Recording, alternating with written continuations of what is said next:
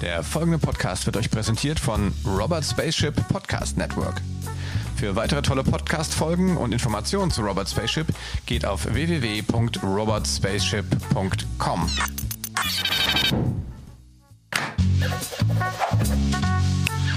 Das digitale Sofa mit Oliver Kemmern. Hallo und herzlich willkommen zu Das digitale Sofa. Heute freue ich mich sehr, dass Matthias Willenbacher hier ist. Hallo Matthias.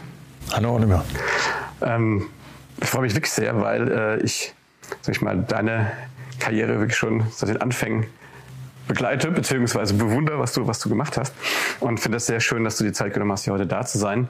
Ähm, bevor wir starten, vielleicht ganz kurz, wenn es ein bisschen laut ist heute, wir ziehen um. Das ist das letzte Sofa, was quasi hier produziert wird. Und es wird schon angefangen, um ein paar, ein paar Kisten zu schleppen. Also bitte deswegen nicht stören lassen. Ja, Matthias, schön, dass du da bist. Fang doch mal vorne an. Erzähl mal ein bisschen was zu dir. Was hast du schon alles gemacht? Wobei, da, ja, fangen wir mal vorne an. Ja, es gibt viele interessante Dinge. Vorne ist die Frage bei meiner Geburt oder. ja, von mir. ja, das ist jetzt schon eine Weile her, aber wir können ähm, bei meinem Studium und meiner ersten Tätigkeit sozusagen anfangen, wo ich ähm, selbstständig unterwegs war. Ähm, da hatte ich nämlich die Idee, statt irgendwo jetzt beim Elektriker oder sonst einen Ferienjob zu machen, Computer zusammenzubauen. Das war Anfang der 90er und habe damit sozusagen meine erste Selbstständigkeit gemacht. Wobei ich sagen muss, als ähm, Sohn von Landwirten ähm, ist man es mehr gewohnt, auch äh, unternehmerisch zu denken, ja. als, äh, glaube ich, wenn man irgendwo als ähm, Sohn eines Arbeitnehmers aufwächst. Das ist schon ein Unterschied, denke ich. Aber du hast Physik studiert, ne? wenn ich das, oder? Ähm, ja, also ich habe nicht gewusst, was ich machen sollte. Und habe ich nicht BWL studiert, sondern Physik. ähm, ja. ja. können viele Leute nicht verstehen, aber ich hatte ein gewisses Talent dafür, ähm, die komplexen Zusammenhänge in der Physik durchaus äh, schnell verstehen zu können. Und dieses Talent habe ich dann versucht zu nutzen und habe ich dann gesagt, ja, ähm, Maschinenbau, Elektrotechnik oder sowas, äh, was für mich auch theoretisch in Frage gekommen wäre, ist mir zu speziell. Ich will lieber etwas tun, wo ich breiter aufgestellt bin. Und Physik fand ich als Naturwissenschaft ähm, mit einem breiten Spektrum. Das heißt, du hast schon Computer geschraubt, bevor du studiert hast? Nee, das, das war danach, aber ich hatte in der Schule Informatik. Also was man sich heute eigentlich kaum noch vorstellen kann, dass es damals schon Computer gab. ich muss dazu sagen, wir sind in der Regel fest exakt gleich alt. Das heißt, damals war das wirklich aber noch was, noch was sehr äh, äh, Exotisches, ne? wenn man dann einen Computer hatte oder in der Schule einen benutzen durfte. Ja, ja. also Wahnsinn. Ja. C64 hatten damals, glaube ich, ziemlich viele. Wahrscheinlich du auch. Ja, ich mal. ja. Ja, ähm, ja das, da habe ich lange gespart dafür, dass ich mir den Computer kaufen konnte. Ja, und ähm, habe dann extra auch auf eine ähm, Klassenfahrt verzichtet, um den Computer kaufen zu können. Damit schön mit Data-Sette und Floppy-Laufwerk. Genau, also nee, das erste war noch tatsächlich ein Bandlaufwerk und dann hatte ich ähm, Floppy Disk, ja. Okay, ja gut, aber das ist jetzt wirklich, das ist ja schon. ja. Okay, das ist zu ähm, historisch, was wir hier machen. äh, ja, schön, okay. Und, ähm, aber du wolltest wahrscheinlich eher auf den Punkt hinaus, wo, wo ich ähm, dann von einem kleinen Mini-Einzelunternehmer, der Computer zusammenschraubt für ähm, Kunden, dann die Idee hatte, äh, was Größeres zu machen. Ja. nee, ich finde das schon spannend. Aber nee, das gehört ja dazu eigentlich. Ich glaube, äh, deswegen finde ich das total spannend, wenn du auch diese Sachen erzählst, klar. Ja, ich hatte einige Sachen parallel gemacht. Ähm, ich hatte, wie ich schon erzählte, Computer zusammengebaut. Ähm, ich habe an der Uni noch ein paar Kurse gehalten, da konnte man auch noch ein bisschen Geld verdienen.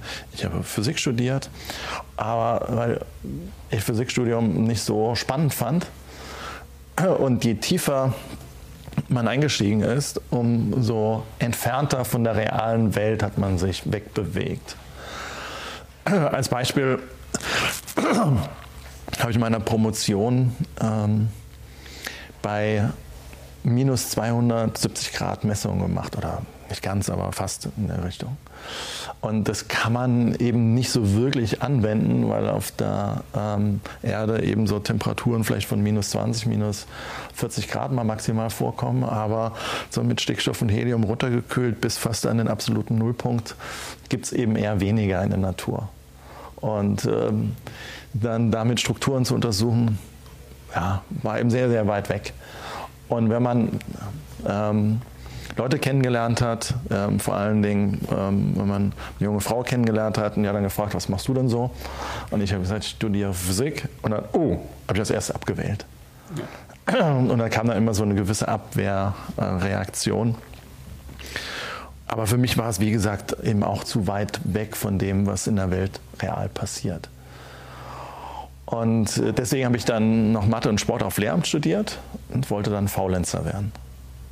Faulenzer in dem Sinne, weil wenn man Sportlehrer ist, ähm, kann man die Kinder eben arbeiten lassen, muss selbst nicht so viel tun. Und bei Mathe ändert sich in der Regel auch nicht so viel. Und äh, da hätte die Unterrichtsvorbereitung wahrscheinlich auch nicht so viel äh, Zeit in Anspruch genommen, wie wenn man jetzt in Englisch irgendwelche ähm, neueren Texte vorbereiten muss und diskutieren muss mit den Schülern. Ja, also das war so eigentlich die Idee zu dem damaligen Zeitpunkt. Auch so ein Stück Kontrast zu dem Bauernhof, ähm, wo ich eben schon viel mitarbeiten musste. Und deswegen war das schon eigentlich eine ähm, coole Idee, mal nicht so viel zu tun. Leider hat es nicht geklappt, ja, Faulenzer zu werden. Das ist, das ist Hose gegangen. ja, statt Faulenzer bin ich Workaholic geworden, weil ich eben eine Idee hatte, was ganz Besonderes zu machen ähm, nämlich ein Windrad auf dem Bauernhof zu bauen. Und nicht irgendein Windrad, also nicht ein Windrad, was man sich so in den Garten stellen könnte und vielleicht ein paar Meter hoch ist, dann sich ein bisschen dreht und dann ähm, ein paar Tagen im Jahr ähm, ein paar ähm, Wattstunden produziert, äh, wo man dann vielleicht ähm, gerade Computer mit aufladen kann oder so, sondern ich wollte ein richtig großes Windrad bauen. Damals war ein richtig großes Windrad, 50, 60 Meter Turmhöhe und 30, 40 Meter Rotordurchmesser. Also auch schon eine richtig große Dimension. Damals war Mitte der 90er? Das war 1995, genau. Genau ja. Und dann bin ich nach Hause gefahren, habe meinen Eltern erzählt, hey, ich möchte jetzt ein Windrad bauen. Die haben im ersten Moment natürlich jetzt auch nicht so verstanden, was jetzt äh, ein Windrad ist, weil bei uns in der Region gab es halt nirgends ein Windrad. Ich selbst hatte auch noch nie eins gesehen, ein größeres, und ähm, habe dann ähm, erzählt, ja, das könnte man so machen, könnte man da oben auf den Berg stellen, ja, ja. Und dann habe ich alles so erklärt, bis dann am Ende die Frage kam, du Matthias, was kostet das überhaupt? Ja. Und dann ähm, ich gedacht, ja, circa eine Million D-Mark. Und mein Vater hat dann so die Hände über den Kopf zusammengeschlagen und gesagt, nee, das machst du nicht. Und für ihn war das halt klar, ähm, er ist im Krieg aufgewachsen, hat ziemlich viel Entbehrung ähm, mitnehmen müssen oder äh, erleiden müssen und äh, hat dann sich alle selbst aufgebaut, hat dann seinen Kindern ein Studium ermöglicht, hat sich selbst noch ein bisschen was zurückgelegt fürs Alter. Rente äh, bei Landwirten ist nicht wirklich gegeben. Und äh, dann kommt sein Sohn und sagt, jo, ich gebe jetzt mal eine Million aus, haben wir zwar nicht, leihen wir uns von der Bank, ähm, aber es wird schon gut gehen. Und für ihn war das halt so, ja, er hat nie äh, irgendwo ein Darlehen aufgenommen. Das, das gab es einfach nicht und ähm, kein, keine D-Mark, keinen Pfennig Schulden gemacht. Und dann will sein Sohn sowas machen. Und wenn das halt schief geht, war für ihn halt so das Szenario, dass ich dann ähm, mein Leben nicht mehr froh bin, weil ich dann die ganze Zeit äh, das Ding abarbeiten muss, die Schulden zurückzuzahlen. Und deswegen wollte er es nicht. Aber ich war so fasziniert und ich habe gedacht, nee, irgendwas, irgendeine Lösung muss ich finden. Und mein Bruder dann so, naja, baust doch irgendwo, wo es der Vater nicht mitkriegt. Oder bau doch ein kleines Windrad, was nicht so teuer ist, was nur vielleicht 10.000 oder 20.000 Mark kostet.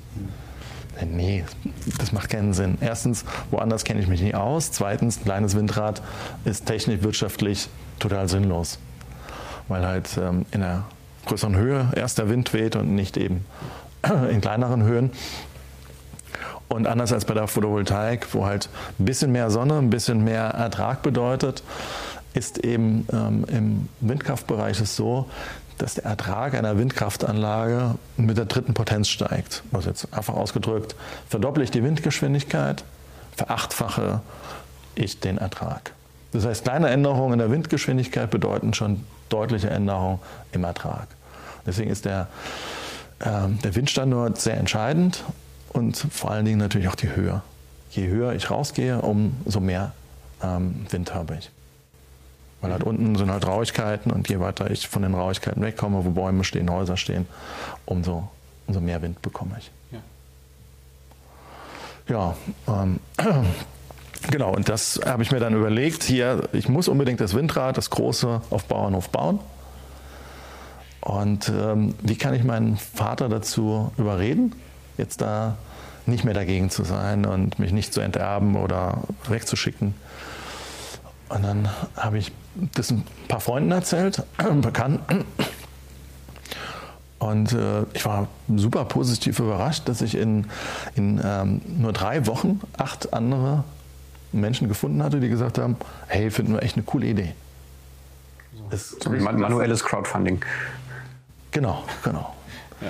Und die haben gesagt, wir machen mit, wir unterstützen dich. Und dann ähm, bin ich mit acht anderen Leuten zu meinem Vater hingefahren und habe gesagt, her, es gibt noch ein paar andere Verrückte, die mich dabei unterstützen. Und stell dir mal vor, wir teilen jetzt eine Million durch neun. Da kommt ein bisschen mehr als 100.000 Mark raus. Das ist doch jetzt gar nicht mehr so viel. Und dann mein Vater, naja, okay, gut. Aber passt gut auf und also all die Dinge, die man als äh, Vater dann seinem Sohn mitgibt. Ja, ja war, war super spannend. Und ähm, diese Idee, wie gesagt, ich war so fasziniert mit der Kraft des Windes, alleine Strom produzieren zu können, ohne jetzt äh, irgendwelche ähm, Vorräte äh, Kohlenwasserstoffe aus der Erde rauszuholen, wie Erd, äh, Erdöl oder Kohle oder Gas, was dann Millionen Jahre gebraucht hat, um sich überhaupt äh, zu bilden. Das verbrennen wir innerhalb von Sekunden, beziehungsweise jetzt haben wir über 150 Jahre das verbrannt und ähm, würden ganz, ganz viele Vorräte innerhalb von 1, 2, 300 Jahren komplett aufbrauchen. Mhm.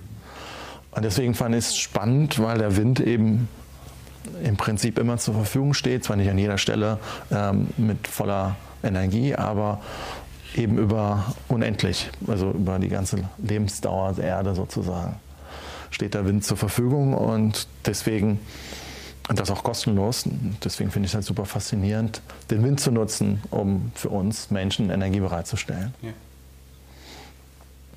Diese Idee hat mich, wie gesagt, dann nicht losgelassen. Ich habe neben dem Computerverkauf, neben ähm, meiner Promotion in Physik und im Sport- und Mathestudium dann noch angefangen, das Windrad zu planen.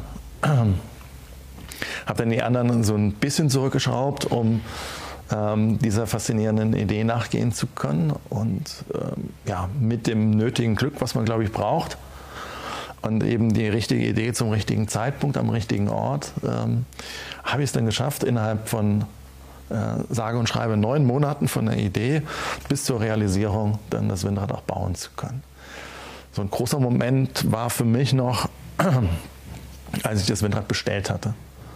Der Hersteller kam vorbei, war auch ein jüngerer Typ, der da ähm, vielleicht ein halbes Jahr, Jahr oder so erst gearbeitet hatte.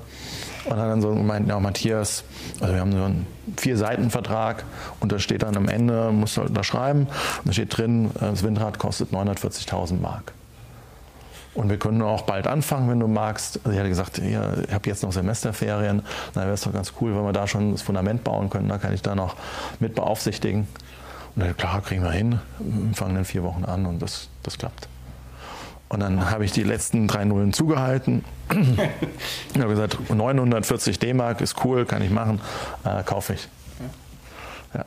Und das war total äh, interessant, weil sie dann einem Typen, der eigentlich nichts hatte, ähm, ein Windrad für 940.000 D-Mark verkauft hat. Der hat mich einfach nur gefragt, ja, hast du denn die Finanzierung? Und ich so, klar, steht. Aber nichts sehen, keine Bürgschaft, nichts. Keine Bürgschaft, kein, äh, keine Finanzierungsbestätigung. Der hat einfach auf mein Wort vertraut. Das war schon äh, super cool. Gab es denn damals schon überhaupt so richtig viele Windkrafthersteller? Oder? Es gab tatsächlich schon, ähm, Mitte der 90er Jahre gab es tatsächlich schon eine Reihe, also vielleicht zehn oder sowas. Windradhersteller. Äh, die meisten äh, in Dänemark, weil da hatte das etwas früher angefangen. Ähm, aber in Norddeutschland gab es ähm, Nordex und Enercon. Fuhrländer gab es damals schon im Norden von Rheinland-Pfalz, in Weigandshausen.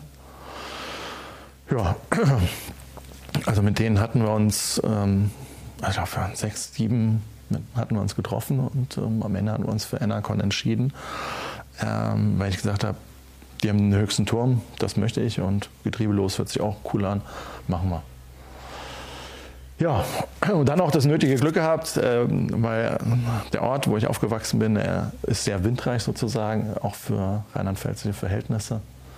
Und ähm, wir hatten einen deutlich höheren Ertrag, als äh, wir noch prognostiziert hatten. Und damit lief es halt super. Und da habe ich gedacht, gut, wenn es einmal so gut geklappt hat, warum nicht ein zweites oder drittes Mal?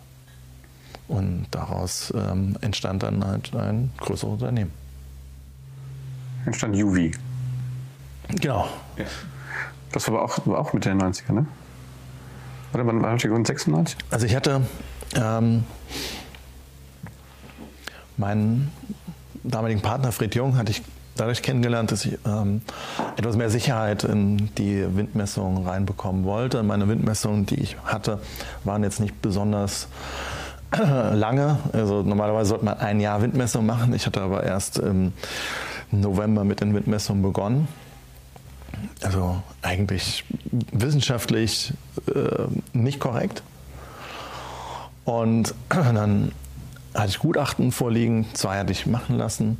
Die waren eigentlich recht positiv. Aber naja, nur aufgrund von Gutachten jetzt äh, eine Million auszugeben, fand ich dann auch zu wenig. Und da habe ich dann gesagt, ja, vielleicht kann ich dann die Winddaten noch vergleichen. Habe dann äh, andere gesucht. Und es war faszinierend. Also zu dem damaligen Zeitpunkt ähm, gab es nicht nur einen, der die Idee hatte, ein Windrad äh, bei uns in der Region zu bauen, sondern es gab über 20 Leute, die in einem kleinen Donnersbergkreis schon ein Windrad bauen wollten. Und einer dieser Leute war eben Fred Jung und ähm, den hatte ich gefragt, ob er nicht ähm, Winddaten hat, die er mit mir tauschen kann, damit ich das nachvollziehen kann. Ja, und er kam dann vorbei, als mein Windrad aufgebaut worden ist, hat gesagt, hier, wie sieht's aus? Können wir uns da nicht mal treffen, zusammensetzen? Bei, meinem, bei meiner Planung gibt es so ein paar Herausforderungen. Da habe ich gesagt, Herausforderungen liebe ich, kein Problem. Dann haben wir uns getroffen. Da habe ich geholfen, die Herausforderungen zu lösen. Und äh, dann haben wir uns zusammengetan und gemeinsam dann im nächsten Jahr ähm, vier Windräder gebaut. Und ich habe dann noch zwei weitere auf dem Schneeberger Hof, in meinem Heimatort, bauen können. Ja, und da war ich eigentlich finanziell schon recht unabhängig. Nach zwei Jahren. Cool, oder? ja, warst du auch sehr mutig. Was ähm, allerdings nicht mein Ziel war, ich war eben tatsächlich total fasziniert, ähm, dass es eben möglich ist, anders den Strom zu produzieren und das eben umweltfreundlich. Ähm, Juvi hat ja dann echt äh, eine Wahnsinnsentwicklung gemacht. Ne? Ihr wart in Peakzeiten fast 2000 Leute, 1800 oder so? Im Jahr 2011 in Fukushima waren wir 18 Mitarbeiter. Ja. Wahnsinn, mit einem eigenen Campus. Äh, etwas südlich von Mainz. Ne? Ähm, ja, was macht das mit den Menschen, auf einmal ähm, sag ich mal, so viel Verantwortung auch zu haben? Hast du das gut weggesteckt? So als, das ist, ich bin Entrepreneur des Jahres geworden, habe ich irgendwann ja, hab ich gelesen, irgendwie, irgendwie Anfang 2000er Jahre. Ähm, also ich finde, ich habe schon immer schon mit, mit 35 Leuten schon immer gedacht, wow, ja, aber mit 1800, wow. äh. Gut, ich hatte, ich hatte tatsächlich ein bisschen Zeit, mich darauf vorzubereiten. Also es gibt andere Unternehmer, die äh, das noch krasser machen. Ja. Ähm, und wir hatten relativ langsam angefangen. Also 1998 hatte ich eine erste studentische Aushilfe eingestellt. Und das fand ich schon faszinierend, dann nicht mehr selbst die Excel-Tabellen ausfüllen zu müssen, sondern es der studentischen Aushilfe geben zu können.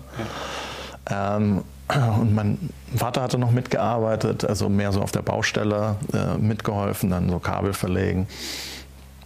Also da hatten wir ersten Mitarbeiter und 99 haben wir dann tatsächlich angefangen, äh, vier, fünf Leute einzustellen. Also da ging es dann richtig los. Ähm, äh, ich hatte 97 schon meine Promotion und Studium an den Nagel gehängt. Ähm, und Fred war aber erst ähm, Mitte, Ende 98 erst fertig. Und dann haben wir angefangen, äh, richtig Leute einzustellen. Und 99 haben wir dann auch eine Firma getroffen, mit denen wir einen dänischen Hersteller besucht hatten. Die hat schon 30 Mitarbeiter. War ich total fasziniert, so mit Strukturen wie ähm, dann unterschiedlichen Head-Offs, die ähm, dann eine Abteilung leiten, ein Team leiten. Naja. Das haben wir dann erst 2001, ähm, da hatten wir dann auch so 20 Mitarbeiter, dann haben wir dann auch angefangen, so Orga-Handbuch und äh, Stellenbeschreibungen so etwas konkreter noch zu fassen. Und, ja. Aber ihr hattet ja beide auch eigentlich noch nie äh, irgendwo in einer anderen Firma gearbeitet, oder? Ihr habt das ja direkt dann aus dem Studium rausgemacht, oder? Das heißt, solche Erfahrungen hattet ihr, wie so Strukturen in Unternehmen sind? Wahrscheinlich, also praktische eigene Erfahrungen auch nicht? Äh, praktische eigene Erfahrung hatte ich keine, nee, nee. Außer, dass ich mal beim kleinen Elektriker tatsächlich Stütze gekloppt hatte. Immerhin. Aber da hat man von der Struktur nicht so viel mitgekriegt, außer ähm, dass man halt das machen musste, was der andere gesagt hat. Ja. ja. Nee, also das äh, muss man uns schon selbst beibringen, beziehungsweise Hilfe von außen holen. Ja. Ähm, und dann hat man natürlich auch nur junge Mitarbeiter. Der erste Mitarbeiter, der tatsächlich richtig alt war, der war dann schon 39 zu dem Zeitpunkt. Alter. Den haben wir 2001 eingestellt. Ja. Ja. Ja. Also, wie gesagt, Fukushima war natürlich dann wahrscheinlich echt nochmal so, so ein Kicker, ne? oder? Hätte es sein können. Also, ähm, okay. Wir dachten es. Wir dachten tatsächlich, beziehungsweise äh, weil wir überrannt worden sind von Anfragen gefühlt hatte jeder Bürgermeister aus Deutschland bei uns angerufen und hat gesagt, wir möchten jetzt auch gerne einen Windpark haben und Solarenergie und wir möchten uns ähm, mit erneuerbaren Energien versorgen, Elektromobilität, alles. Äh, es war faszinierend und es hat uns natürlich auch mitgerissen und deswegen haben wir in diesem Jahr halt sehr, sehr viele Leute eingestellt, über 400 Leute in einem Jahr eingestellt. Ja.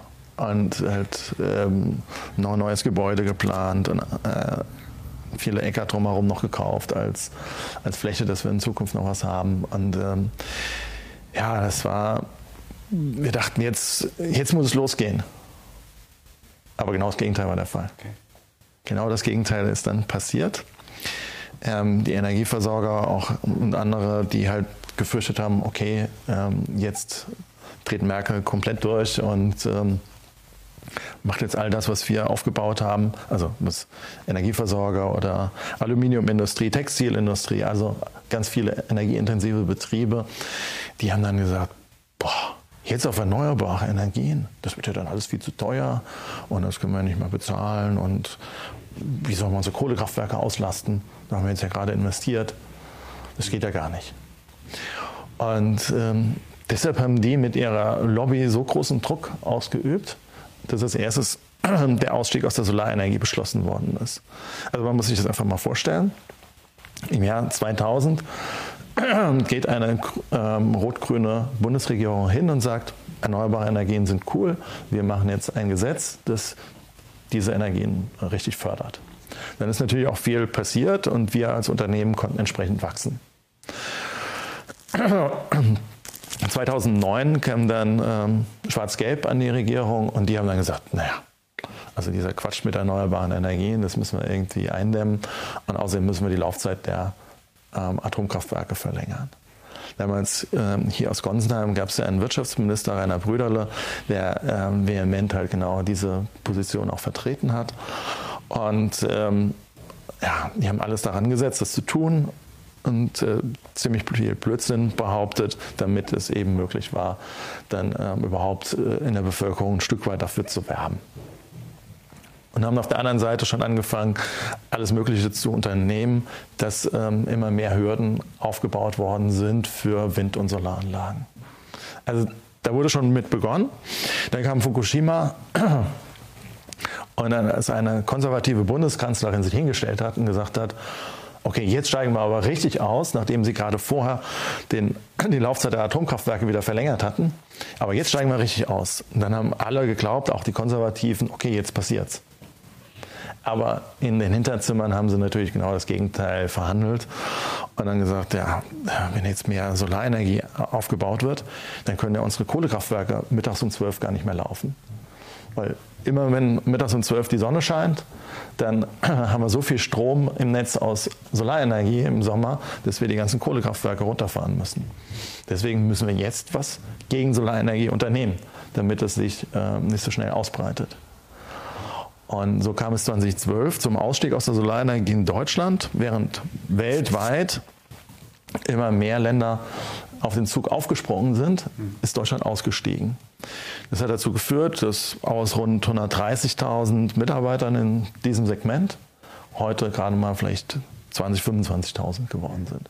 Und man hat 100.000 zukunftsfähige Arbeitsplätze hat man vernichtet, bewusst vernichtet, um eben den Kohlekraftwerken ähm, höhere Laufzeiten zuzugestehen. Oder in Atomkraftwerken damals noch.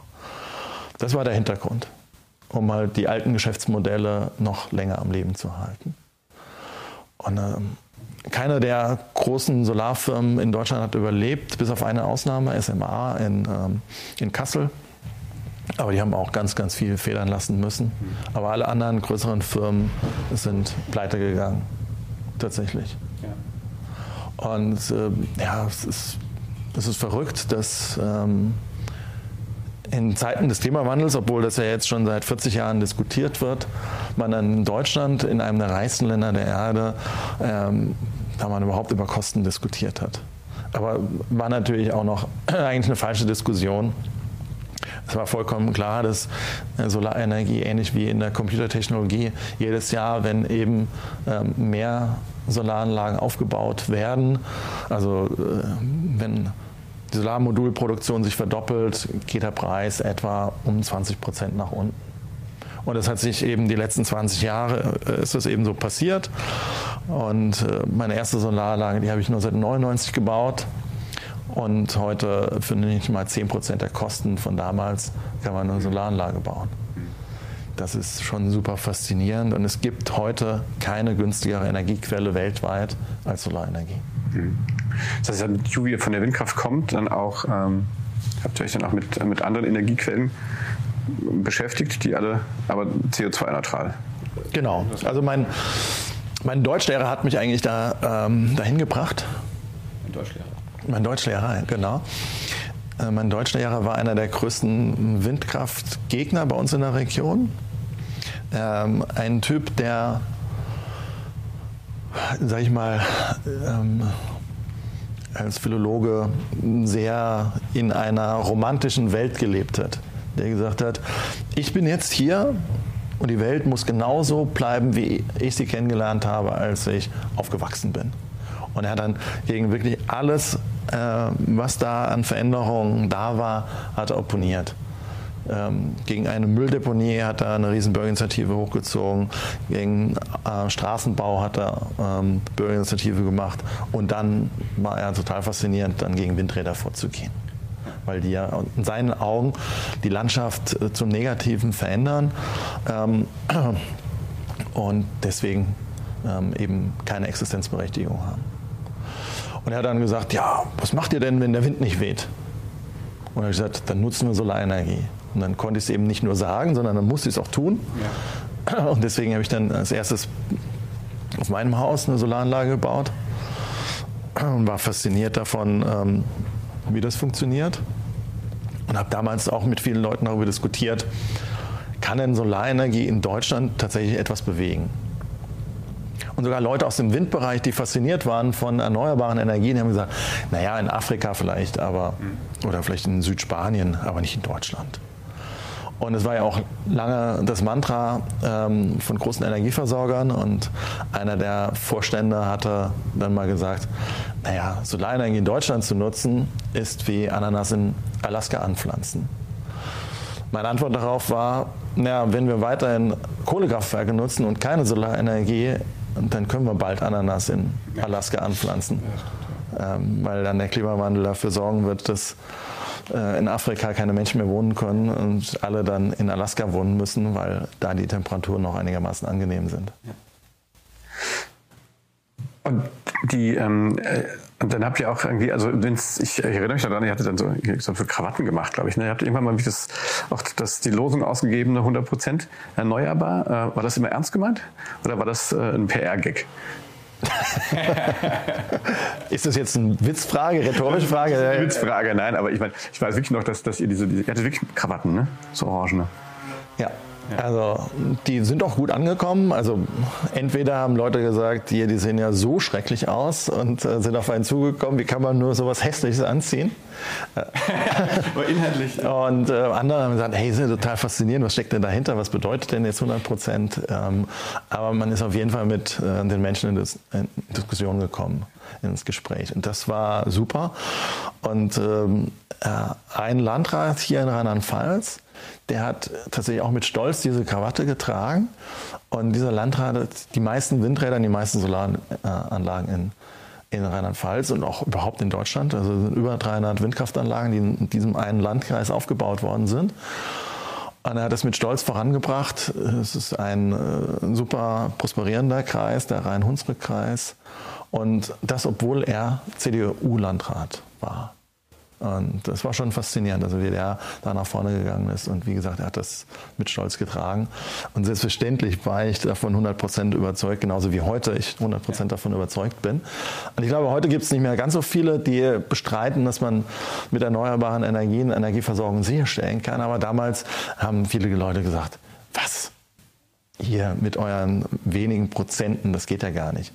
Also Energieversorger hatten den Menschen eingeredet, dass es unmöglich sei, mit erneuerbaren Energien überhaupt eine Energieversorgung sicherzustellen.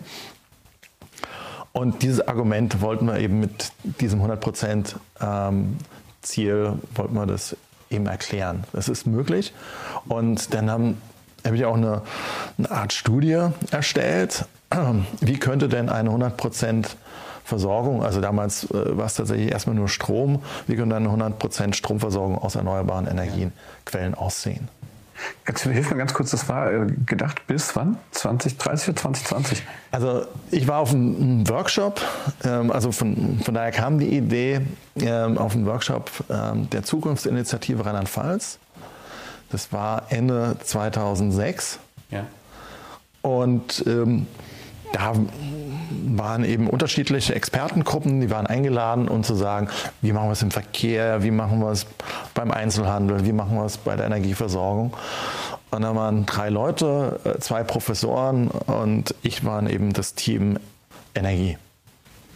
Und ich habe mit den Professoren äh, das Thema besprochen und die zu mir, ja, Sie sind ja der Experte in dem Thema, was sollen wir jetzt groß dazu beitragen? Was meinen Sie? Wo stehen wir 2030? Ja, was anderes als 100 Prozent kann gar nicht sein. Es muss.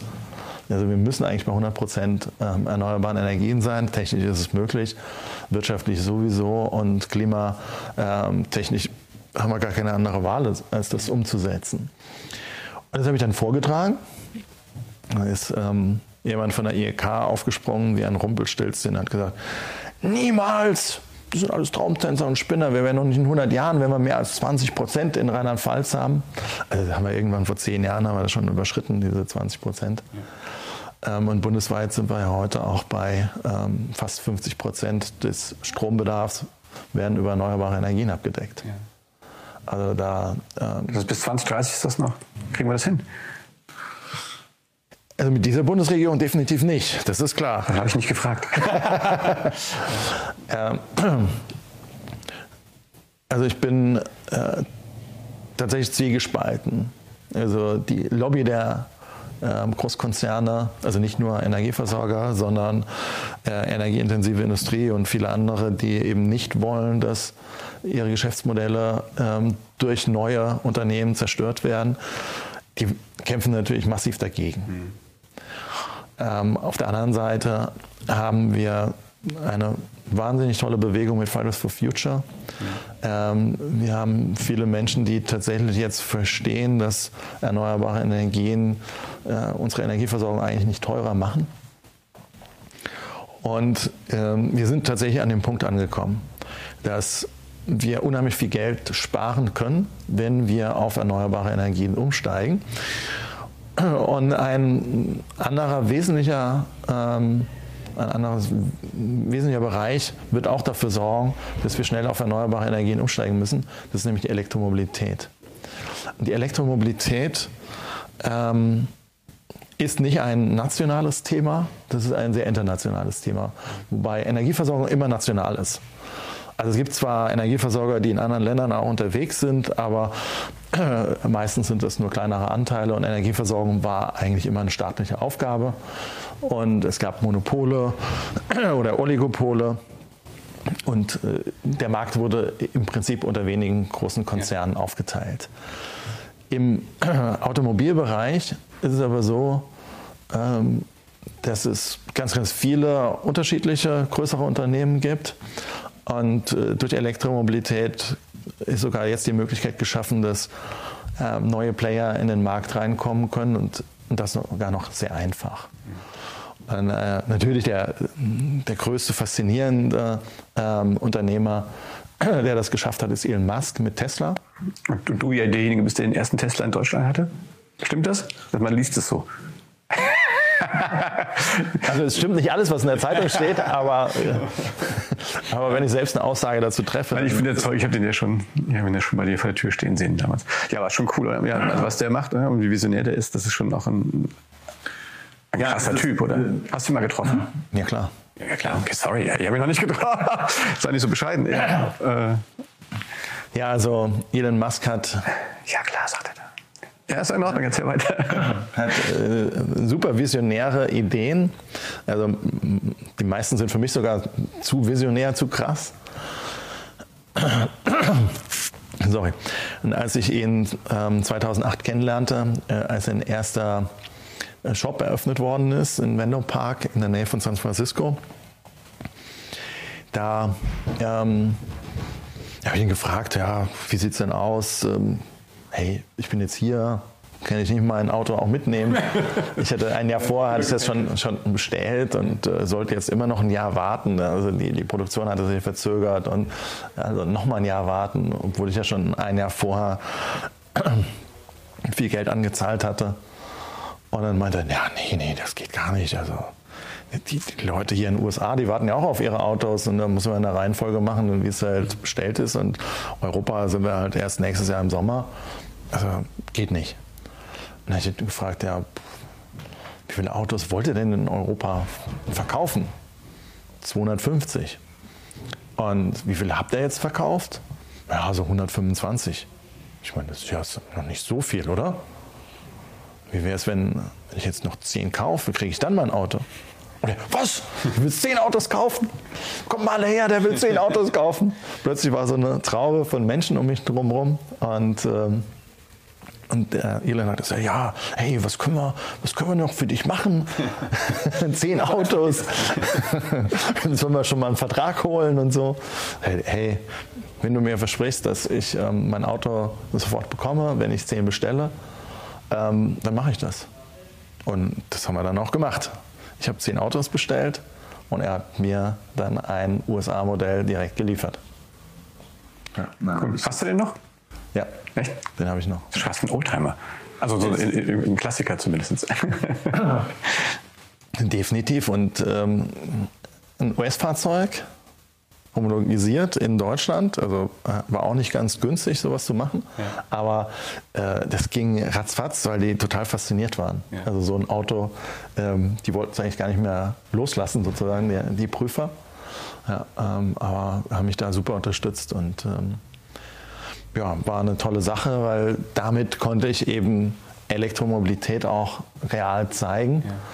Und ich wurde dann eingeladen auf die nationale Plattform Elektromobilität. Ich saß dann mit ganz vielen honorigen Leuten zusammen, die, ähm, das waren die, alle Vorstandsvorsitzenden der großen Automobilkonzerne.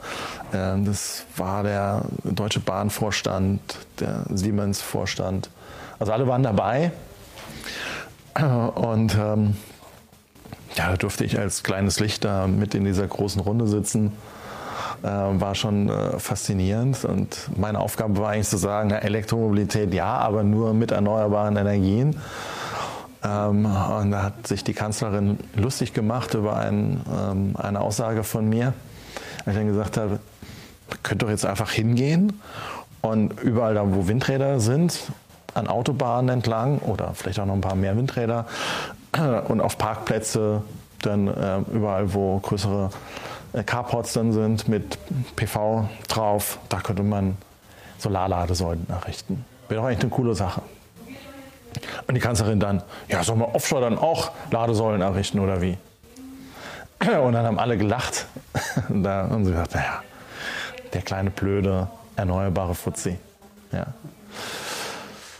Und ja, und dann haben sie halt ihren Stiefel durchgezogen, haben dann äh, nahezu zehn Jahre verpennt. Und jetzt im Januar diesen Jahres hat dann der Vorstandsvorsitzende von VW gesagt, ja, Tesla hat schon einen riesen Vorsprung und wir müssen eigentlich wie Tesla werden, ja. wenn wir eine Chance zum Überleben haben wollen.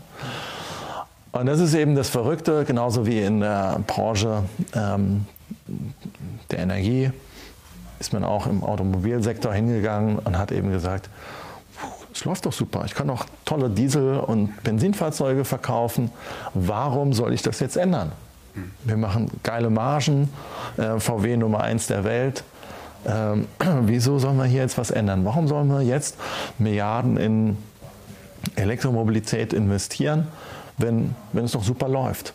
Und dann muss ich natürlich ein Vorstandsvorsitzender, dann muss ich dann überlegen, investiere ich jetzt sehr viel? Bin ich bereit, ähm, dann Gewinne weniger sprudeln zu lassen, um eben in eine neue Technologie zu gehen?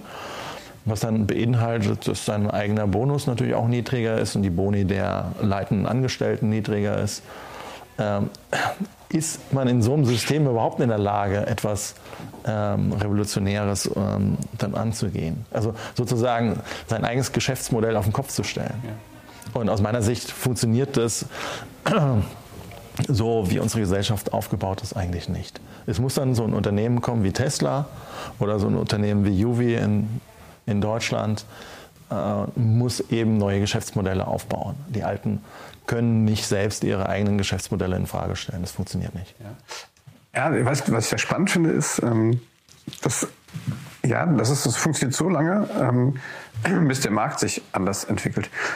Also bis, bis Leute anfangen tatsächlich, also ich, ich komme jetzt deswegen drauf, weil ich habe mal irgendeinen so einen, alten äh, Automobilfritzen auch in einem Podcast irgendwo gehört und der sagte wirklich, ähm, ja, das kann er sich gar nicht vorstellen, dass E-Mobilität kommt, weil die Leute wollen gar keine E-Mobilität fahren.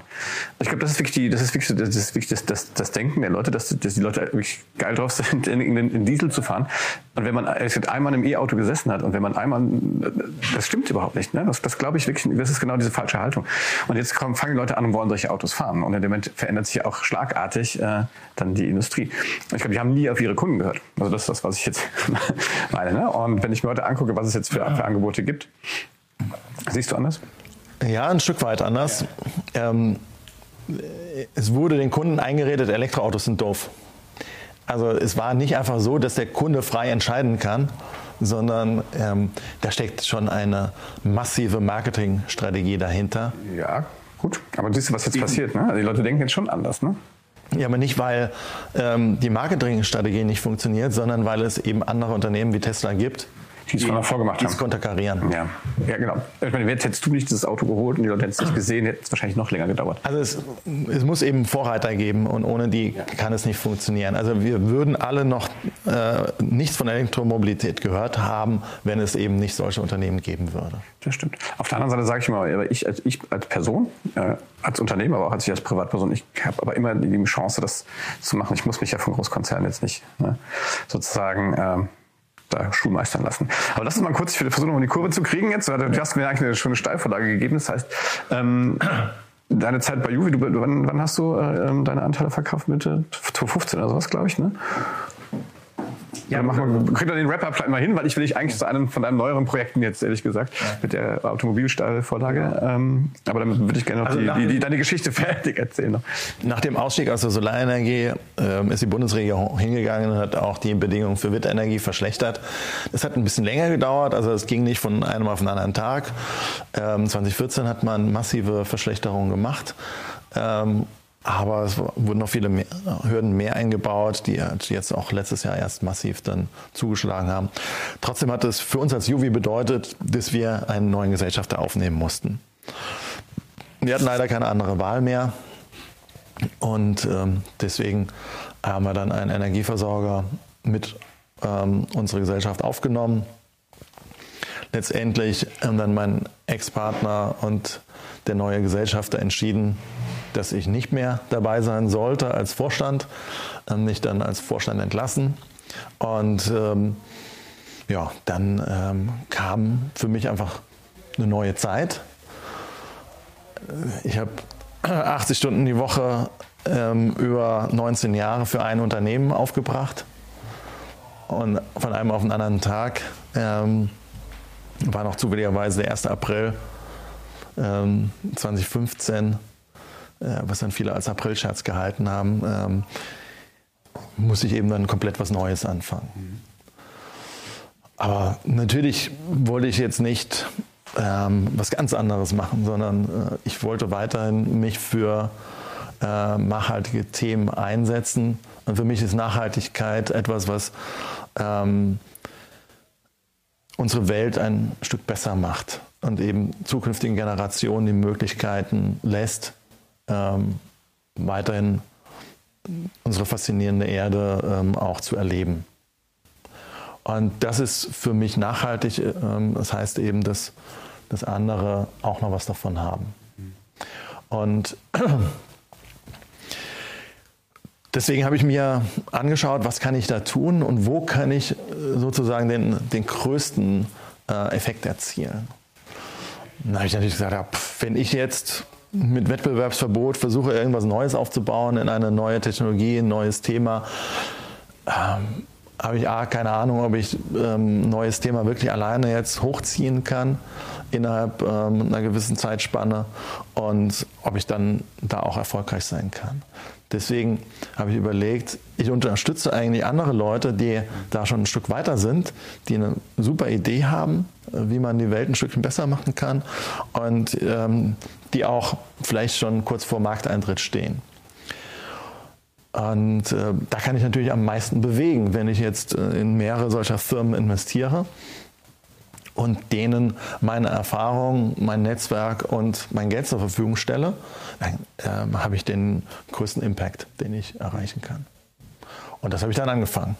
Habe dann ähm, kleinere Summen in kleinere Unternehmen investiert, um erstmal zu verstehen, wie ticken solche Startups, wie kann ich, also auch, ich hatte ja selbst zwar was gemacht, aber ähm, es ist einfach nochmal eine andere Zeit und ähm, ja, wenn man dann 20 Jahre älter ist, wie, ja, wie sind dann junge Unternehmer?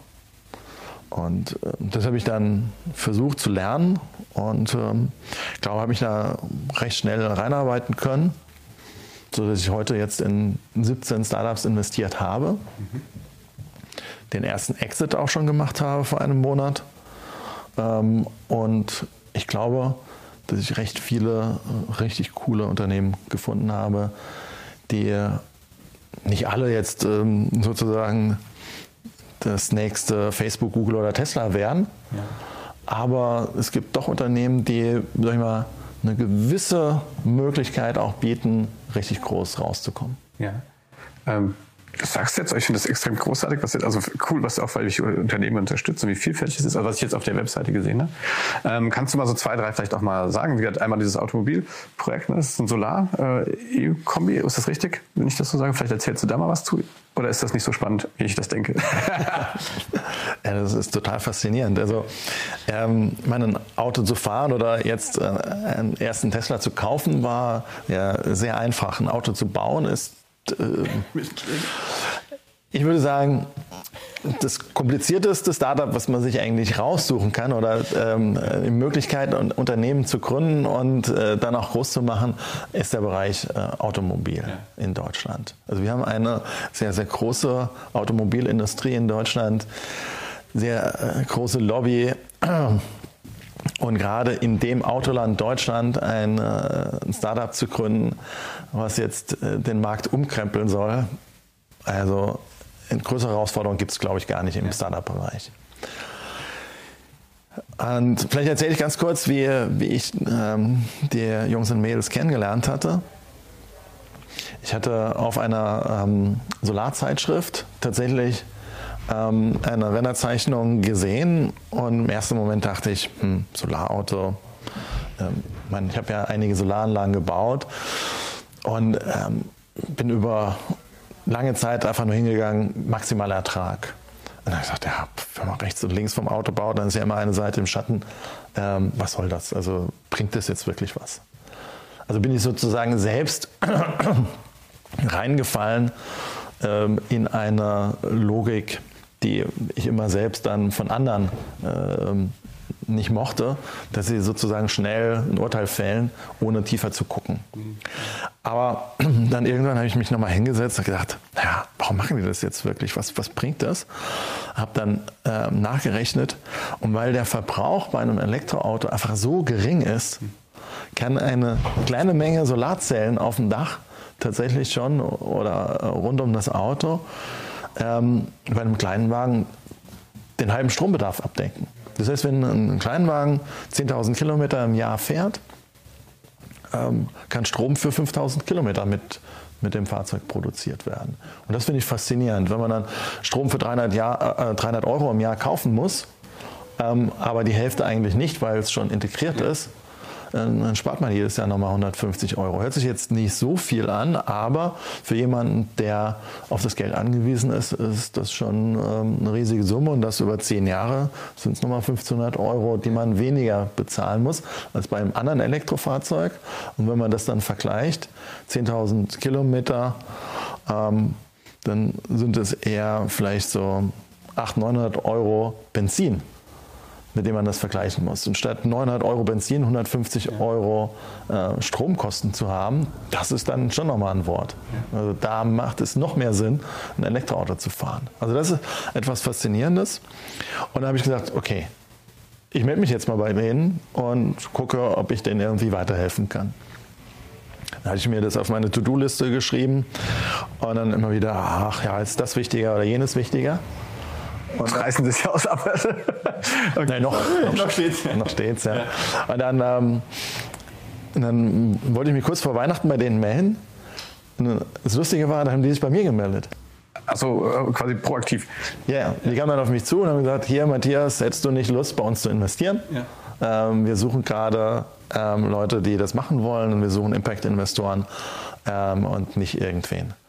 Und äh, ja, dann bin ich nach München gefahren, habe mir das Ganze mal angehört und ähm, ja, war dann mit zwei anderen auch ähm, der erste Investor. Und ihr Motors. Mit genau, genau. Wie, wie, wie, ist die Domain? Die Firma heißt Sono Motors und das Fahrzeug heißt Sion. Ja. ja. man kann ja auch, wenn ich das richtig verstanden habe, bei dir auch kleinteiliger investieren, oder? Also, also ich, sag mal, wie heißt denn deine Firma, die diese Investments managt. Das ist so eine eigene Company, oder? Ja, darf, darf ich noch einen Satz ja, zu so einem Motor sagen? Natürlich, sagen? ich wollte auch nur den Übergang hinkriegen. Ja, nee, du darfst ähm, gerne, klar. Ja, also ich habe da investiert ähm, und also weil ich die drei Gründer richtig klasse fand. Also die sind so klar im Kopf und so weit schon. Also die sind heute 25, 26 und 30. Heute. Jahre alt. Gründer. ja, okay. Und die haben angefangen vor? Die haben angefangen vor fünf Jahren. Okay.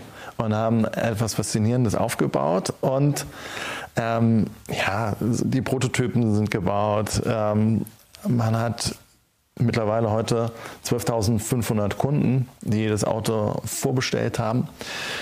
Ähm, wir haben mit vielen großen Firmen auch Lieferverträge abgeschlossen. Das Auto soll in Schweden gebaut werden. Aber die Verhandlungen mit einem Großinvestor sind gescheitert. Also man braucht in der Summe am Ende 250 Millionen Euro, um das Fahrzeug auf die Straße zu bringen. Und um jetzt erst äh, Bestellungen auszulösen, um jetzt ein Jahr weiterzukommen, ähm, braucht man eigentlich 50 Millionen Euro. Und die haben wir letztes Jahr im Sommer nicht bekommen. Dann haben wir die Entscheidung gefällt. Wir fragen einfach unsere Vorreservierer, ob sie mitmachen möchten ob sie mehr anzahlen möchten. Und es war natürlich ein hohes Risiko. Es hätte auch sein können, dass sie sagen, nö, haben wir keine Lust zu. Ja. Und es ähm, haben die wirklich hervorragend vorbereitet, haben eine Tour durch Deutschland gemacht, ähm, in äh, größeren Sälen mit 300, 400 Leuten als Zuhörer. Ähm, haben sie das dann erklärt, warum, weshalb, wieso, sehr transparent alles dargelegt und haben gesagt, wir sind bereit, unsere ganzen Gewinnbezugsrechte an die Crowd abzugeben.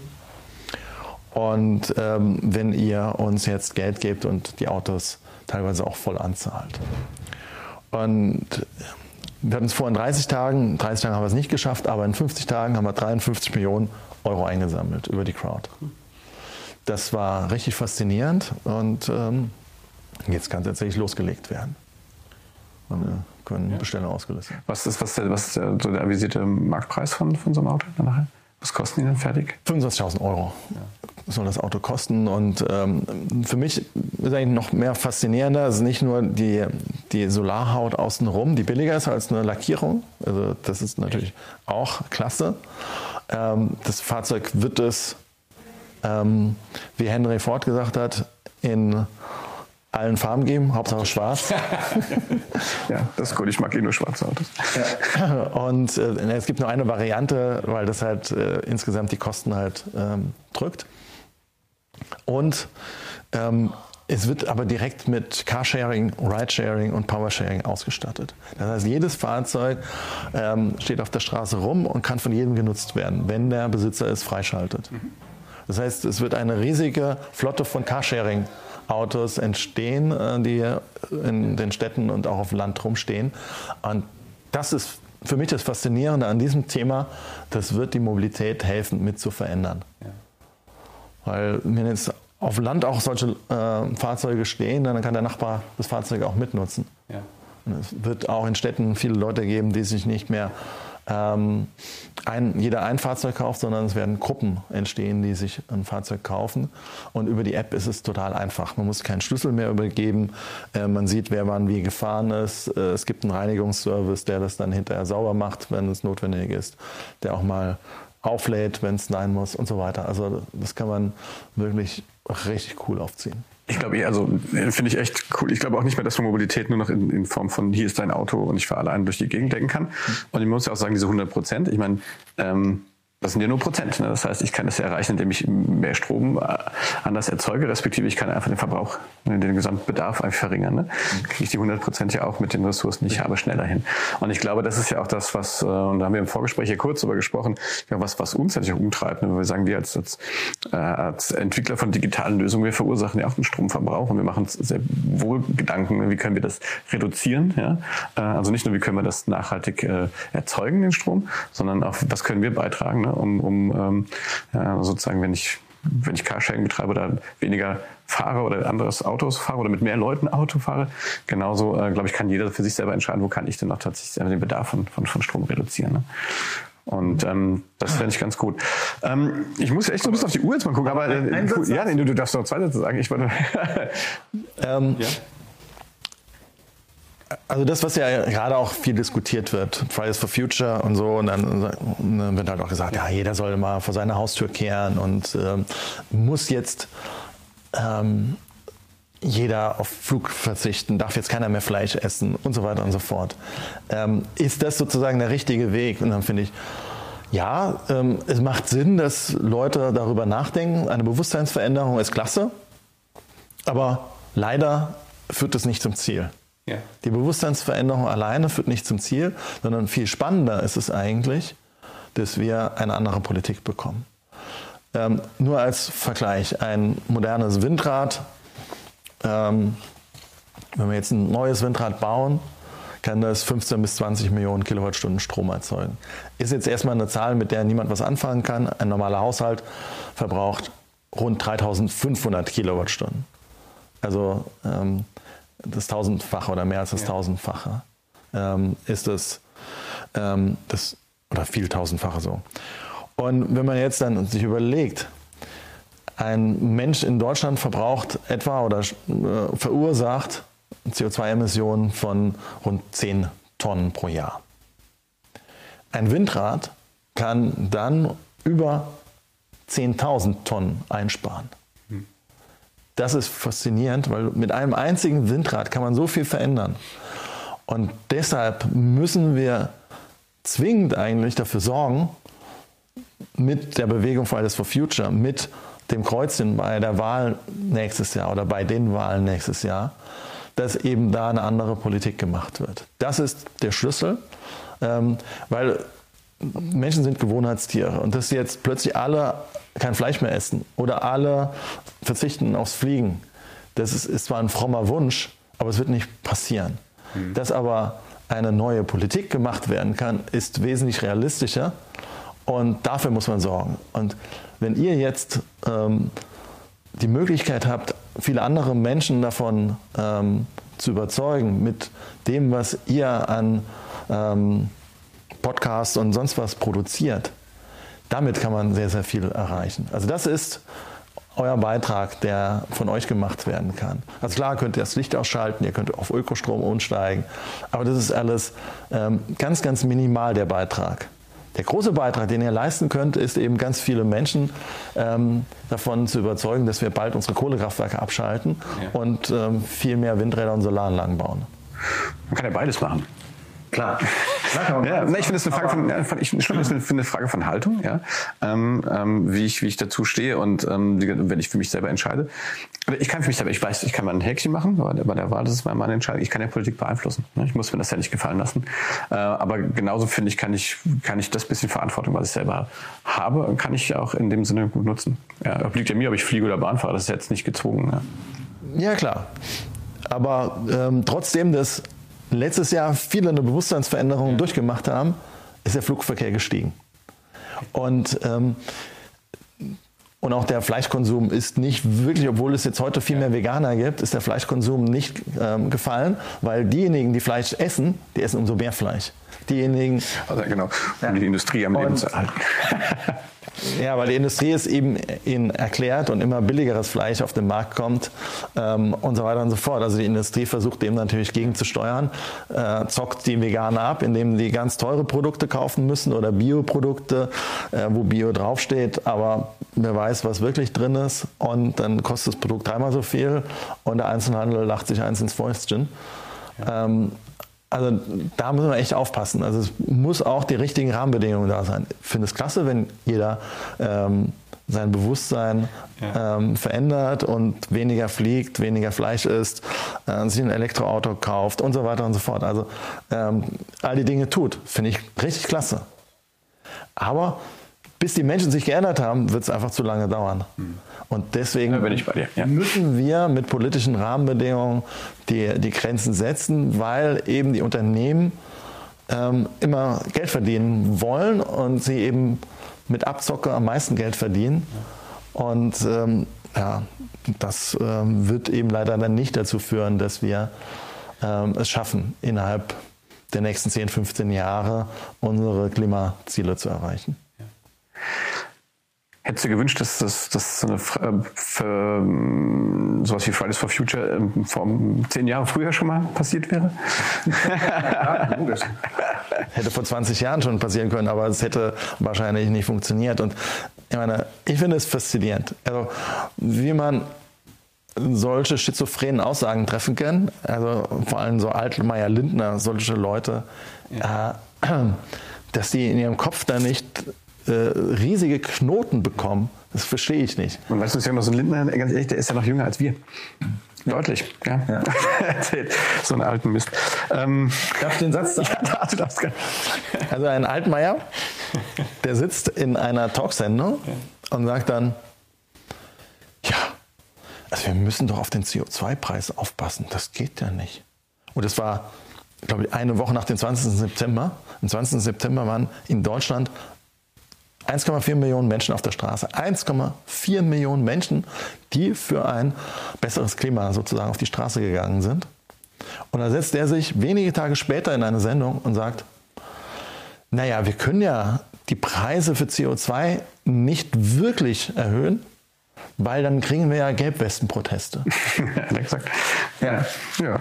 Und dann gehen ja vielleicht 5000 Leute auf die Straße und das können wir uns ja nicht erlauben. Aber warum sagt er das? Warum sind 1,4 Millionen Menschen, die für eine lebenswerte Zukunft auf die Straße gehen, für ihn komplett unwichtig? Das interessiert den 0,0. Weil all diese Menschen werden nicht die CDU wählen. Hm. Und deswegen interessieren sie ihn nicht, sind nicht seine Wähler. Aber die Leute, die ähm, als Gelbwesten auf die Straße gehen in Deutschland, das sind Leute, die vielleicht CDU wählen könnten, aber dann lieber die AfD wählen. Und genau deswegen will er die, diese Proteste verhindern und ähm, macht sich dann eben Position der AfD zu eigen, ähm, damit die Leute die CDU wählen und nicht die AfD. Und das ist so bescheuert. Und äh, Lindner, der hatte nicht nur in Sachen ähm, Energie solche Themen drauf wie die AfD, sondern eben auch was Rassismus und Co. betrifft. Also das ähm, in Thüringen, das war kein Zufall, das war echt so gewollt. Die hatten richtig Bock mit der AfD und mit den AfD-Positionen da aus ihrer Sicht die Mitte. Also meine, äh, wenn man objektiv versucht drauf zu gucken, dann steht die FDP an der Seitenauslinie oder an der Torauslinie so und sagt, ja, wir sind die Mitte. Ähm, aber jeder andere sagt, ja, hey, einen Schritt und ihr seid draußen. Die AfD steht ja schon weit draußen, außer, äh, aus dem demokratischen Prozess eben ganz rechts draußen. Ähm, und äh, die Werteunion und die FDP stehen sozusagen auf der Linie. Mal hier, mal da, können mal reinkommen ins Spielfeld, mal draußen sein. Ähm, aber äh, den Leuten einreden zu wollen, dass sie die Mitte wären, ist totaler Humbug. Äh, ja, aber egal. Ich finde es schön, dass wir, dass wir auch mal so ein, so ein, Thema hier adressieren und zwar an den Punkten, wo es halt auch tatsächlich, ähm, wo es sich entscheidet. Das, da, da hast du vollkommen recht. Also ich stehe auch nicht in der Mitte, also, aber ich weiß das. Aber ich würde es auch nicht behaupten, dass ich in der Mitte ja. stehe. Also ich stehe schon recht weit links. Also, ähm, bin grünen Sympathisant, nicht mit allen Themen, ähm, aber in vielen Punkten, gerade eben was äh, Energiepolitik betrifft, wobei die Grünen mir da nicht weit genug gehen. Sie sind auch zu weich gespült in diesen Themen. Ähm, da bin ich deutlich radikaler und in manch anderem Thema bin ich vielleicht etwas weiter, sage ich mal, CDU-näher, äh, was wirtschaftliche Themen betrifft. Ähm, aber was soziale Themen betrifft, bin ich vielleicht eher ähm, links eingestellt. Ja. Das ist, vielleicht eine ganz andere Diskussion, wie weit diese ganzen Kategorien noch funktionieren. Ne? Ähm, ja, ähm, aber ich habe noch eine, jetzt habe ich noch eine letzte Frage. Ähm, aber sieht das aus, kann, kann ich mich, äh, kann ich auch als, als Privatperson in, in, in Projekte, die du unterstützt, auch investieren? Geht das? Na klar, na klar, ja. ja. Was muss ich tun? Also, ähm, ich habe ähm, zwei Firmen. Die eine Firma ist die Viventure. Das ist die Firma, die, mit der ich persönlich in Startups investiere.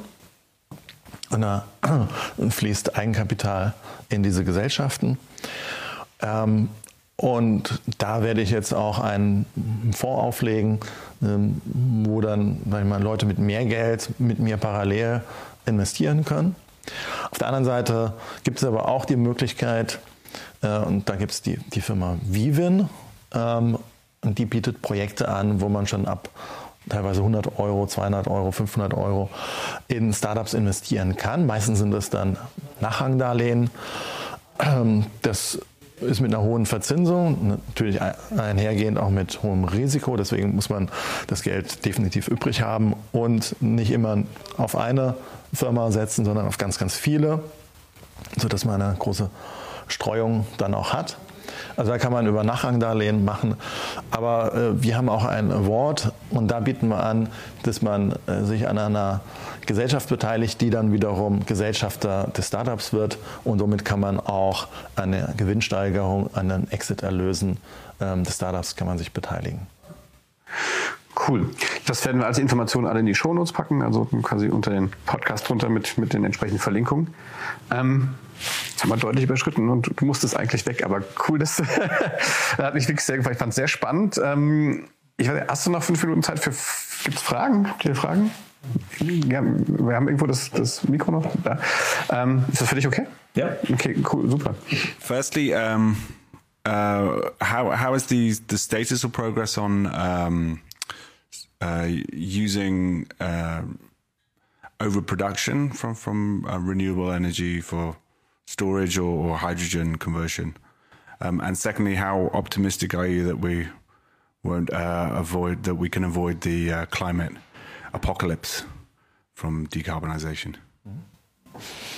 Also die erste Frage, ähm, da müssen wir eigentlich auch tiefer in die Thematik einsteigen.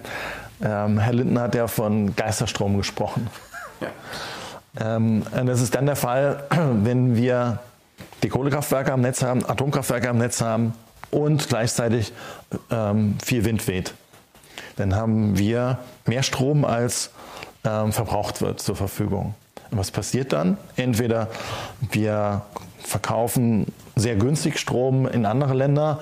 Wenn es ganz viel ist, verschenken wir auch Strom. Oder Windräder müssen abgeschaltet werden. Die Frage stellt sich dann natürlich, warum werden nicht Kohlekraftwerke abgeschaltet?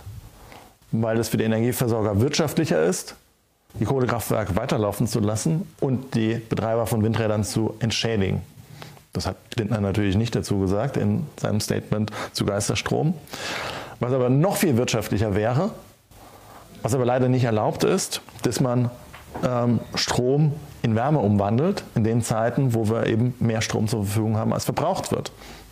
Das sogenannte Sektorkopplung. Und wenn immer mehr Solarfahrzeuge kommen, kann man das natürlich auch tun, dass man die Elektrofahrzeuge dann ähm, auflädt, wenn eben besonders die Sonne scheint oder der Wind weht. Und so kann man das halt gut miteinander kombinieren. Und die Speicherthematik ist so, dass ähm, wir immer mehr ähm, günstigere Speicher bekommen. Und äh, das Speicherproblem, was ja immer sehr aufgebauscht wird, in, meiner, in meinen Augen eigentlich kein Problem ist, sondern eine Riesenchance. Es werden immer neue Speichermöglichkeiten entstehen. Es kommen immer mehr Firmen auf, die Kurz-, Mittel- und Langfristspeicher bauen auf Lithium-Ionen-Basis im Handy, im Akku, im Elektroauto ähm, Redox-Flow-Basis. Damit kann man schon mal ein paar mehr Mengen speichern. Da kann man ähm, tatsächlich mal für eine Woche Strom speichern. Und über Produktion kann man auch in Wasserstoff umtransferieren. Und äh, damit halt hat man Langfristspeicher. Das ist so das erste Thema. Und wie optimistisch bin ich? Ja. Äh, die zweite Frage. Ähm, Leider haben die Menschen den Hang dazu, bis zur letzten Sekunde zu warten äh, und dann was zu verändern. Also leider gehe ich davon aus, dass äh, die Menschen erst richtig leiden müssen unter dem Klimawandel, bis sie echt umsteigen.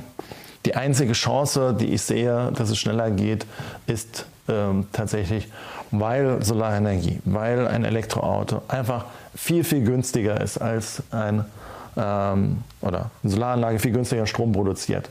Ein Elektroauto ähm, viel günstiger den Kilometerpreis hat als ein ähm, Dieselfahrzeug. Deswegen werden diese Sachen sich vielleicht doch schneller durchsetzen, als wir jetzt heute glauben. Oder wir kriegen visionäre Politiker, ne, die wie in unserem nee. Geburt, die gibt's nicht. Ja, man also sind ja in unserem Hermann Scheer war so ein visionärer Politiker. Ich rede ja noch, ich rede von noch älter und zwar ich sag mal in unserem Geburtsjahr sind die Menschen auf dem Mond gelandet, weil einer sechs sieben Jahre vorher gesagt hat, wir fliegen auf den Mond und zwar noch in dieser Dekade. Ich wünsche mir, dass eine Frau Merkel nicht nur sagen würde, wir müssen anders denken, anders handeln, sondern dass jemand wie sie mal sagen würde, in 2030 haben wir 100 Prozent renewable. So, und wir schaffen das und alle, alle Energie geht da rein. Ne? Ja, also Merkel ist ja Visionär. Antivisionär. Antivisionär. Also ja, bei solchen Leuten wie Merkel hat ja gerade eine Vision keine Chance, weil sie ja den Leuten vorgaukelt, dass wenn wir alles so lassen, wie es heute ist, dass es dann gut ist. Ja. Das ist natürlich für die nächste Wahl zu gewinnen beste Mittel. Wenn jeder sozusagen seinen Status bewahren kann, dann ist alles super. Dann wählen halt die Leute diese Menschen, weil sie keine, weil ganz, ganz viele Menschen keine Veränderung wollen. Es ist einfach die, die Mehrheit der Menschen will keine Veränderung. Es gibt nur wenige Menschen, die ständig eine Veränderung brauchen. Das ist halt leider eine Minderheit und ähm, die haben andere Nachteile. Die sind vielleicht etwas visionärer und äh, aber uns. Naja. Gut. Aber Martin, ich hoffe, wir haben deine Frage beantwortet. Also es wird nochmal gut gehen. Ganz knapp. Ja, es ist viel, viel. Also ich würde nicht so einen großen Optimismus versprühen wollen, sondern ähm, es ist wirklich ein hartes Stück Arbeit, um, um das zu schaffen. Und dann muss wirklich jeder, der äh, es tatsächlich für sich verstanden hat, dass der Klima Klimawandel eine große Gefahr ist. Viele tun das ja ab. Entweder leugnen sie den Klimawandel oder andere sagen, naja, wir haben sauren Regen gehabt, wir haben äh, dreckige Flüsse gehabt, wir haben ähm, Ozonloch gehabt. Naja, wurde ja alles geregelt, also äh, regeln wir auch das. Ja. Und das ist aber leider hier bei diesem Thema nicht möglich, dass man sagt, okay, man wartet bis auf den letzten Drücker, weil eben ähm, der Klimawandel schon im vollen Gange ist und das, was an Eis, an den Polkappen oder an den Gletschern abgeschmolzen ist, kann man nicht per Fingerschnips wieder draufkriegen. Das wird hunderte, eher tausende von Jahren brauchen, bis es dann wieder ähm, zurückgeht. Auch wenn die Konzentration von CO2 vielleicht etwas schneller dann zurückgehen sollte, aber bis es dann tatsächlich wieder kälter wird, dauert eben tausende von Jahren. Und bis dahin ist eben, gibt es vielleicht keine Elefanten mehr, keine Tiger mehr, keine Nashörner mehr. Ähm, also so, so Tiere, die faszinierend sind und Millionen von anderen faszinierenden Insekten, äh, Insekten oder ähm, anderen Themen, Pflanzen. Also, also gibt viel zu tun, packen wir es an. So würde ich das jetzt sehen. Ja, weil, das müssen wir machen. Also wir können es ändern. Also wir sind äh, auch als Unternehmen, Unternehmer. Ja, und du, du lebst es vor, indem du ähm, Investments in Unternehmen anbietest, die sich damit beschäftigen, dass das besser wird. Ähm, Matthias, vielen, vielen Dank, dass du da warst, dass wir deutlich überzogen haben. Ich fand es super spannend. Vielen Dank auch für deine, für deine klaren Worte. Ich finde es das super, dass die Leute es einfach auch mal adressieren und, ähm, und auch in der Dramatik tatsächlich auch nicht einfach das beschönigen. Ähm, schön, dass du da warst drück dir die Daumen für deine ganzen Startups. Mal gucken, wo ich, wo ich mich auch beteiligen kann. Und äh, ja, liebe Freunde, das war's wieder vom digitalen Sofa. Ähm, ja, wenn es euch gefallen hat, gebt uns einen Daumen hoch, liked uns, teilt uns. Äh, ich denke, das Thema ist wichtig genug und ich hoffe, wir sehen uns bald wieder. Der folgende Podcast wird euch präsentiert von Robert Spaceship Podcast Network. Für weitere tolle Podcast-Folgen und Informationen zu Robert Spaceship geht auf www.robotspaceship.com.